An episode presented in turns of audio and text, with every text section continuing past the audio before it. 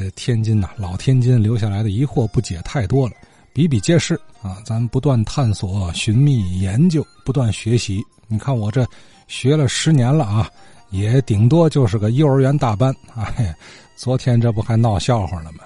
节目之后啊，昨天啊，包括刘慎武、刘老在内的好几十位听友 给我发微信纠正错误。哎，您您别看这个，我这个一点没觉得丢脸，这不没羞没臊吗？因为什么呢？我这个幼儿园大班嘛，对吧？呃，犯点错误正常啊。什么错误？白东亮先生今儿一上来就给我提出来了。昨天听那节目，有一个老先生提到这个泰隆路对着那个。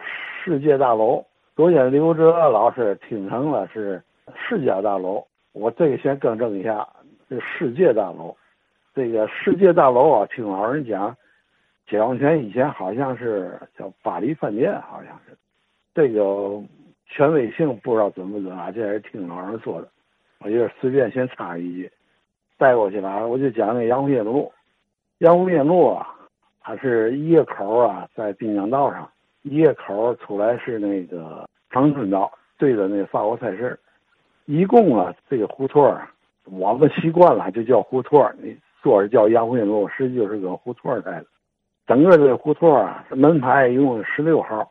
这个胡同啊，以前啊，严格说就是地震前，再往边就是文革前。胡同挺漂亮，大宽胡同，边上带电道牙子，电道牙子呢，带着大青条石。这个中间马路呢都是那个枣红色的钢砖，下完雨以后一冲完以后啊，相当干净漂亮。到地震后呢，震损倒不算太严重，但是地震后以后呢，他这房屋都打圈梁不维修嘛。这胡同里种了点树，这以前啊那胡同没有树，一棵树都没有。种完树以后啊，那胡同树一长出来以后啊，那树叶子显得胡同啊。也满腾了，也显得乱了，路面也没有以前的那么嘛，好像是铺柏油了，不如过去那种钢砖的漂亮了。再说说那个这胡同里边的人人文情况吧，那个胡同啊，纯天津卫人呐很少，基本上都是这个外来人口，南方的河北这一带的。您说这是什么年代？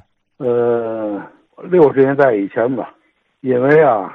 我是在大五六年出生的，大部分记忆也都是文革前六六十年代以后的事儿，知道吗？听老人讲啊，那胡同啊，以前啊是银号，过去胡同口都有大个铁门，后来五八年大连钢铁把那些都拆了。到六十年代啊，甚至到现在，可能有个别的门都是那个铁艺的那种大铁。圆的有方的，有那么四五厘米那么那么粗的那种铁艺的钢棍儿，那种栏杆里头都大玻璃橱窗，找那种结构。现在个别院可能还有，各家各门户上面那个铁艺的那个大栏杆那还一直都有。这个胡同啊，从滨江道那口进去以后，左手一号，过去是劝业场的仓库，看门牌是一个号，但是它占了老大位置，得占在胡同的。一少半那个位置吧，它这个一号啊，跟其他那个门洞啊结构都不一样。其他门洞啊都是啊，局部三层，从外边看是二楼，到三楼有个大露台，后边呢有有房间住人，等于局部三层，前面是大露台，下边是两层。刨去一号，其他那些号都是那种结构，唯独我一号就是二层，三楼就是就顶着的，就不是正式阳台了。这一号呢是劝厂仓库，劝厂仓库呢一直维持到文革期间吧，啊那会儿劝厂仓库军货呀、大马车，还有汽车、解放大卡车，那胡同都能看进去。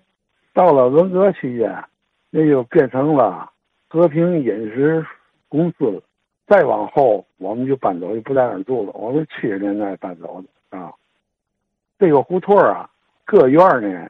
大部分都是，就是解放以后啊，各个系统的嗯宿舍好像是，你比如讲吧，这个从这个左手单号讲，呃，一号是劝场仓库，三号跟那个十六号，这都是法院的宿舍，二号、八号银行宿舍，四号是这个煤煤建公司的宿舍，知道吗？等等吧，反正都是各系统的那个嘛。再后来有人员的搬出啊搬入就砸了。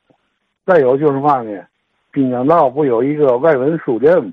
外文书店那个那个老板也住在那个杨府新路里边，还有那个建设路有一个汽车配件公司，那是后来公私合营了，在以前这也是私人的。那个汽件公司的老板那一家也都住在那个杨福新路里头，这是我简单知道点皮毛吧。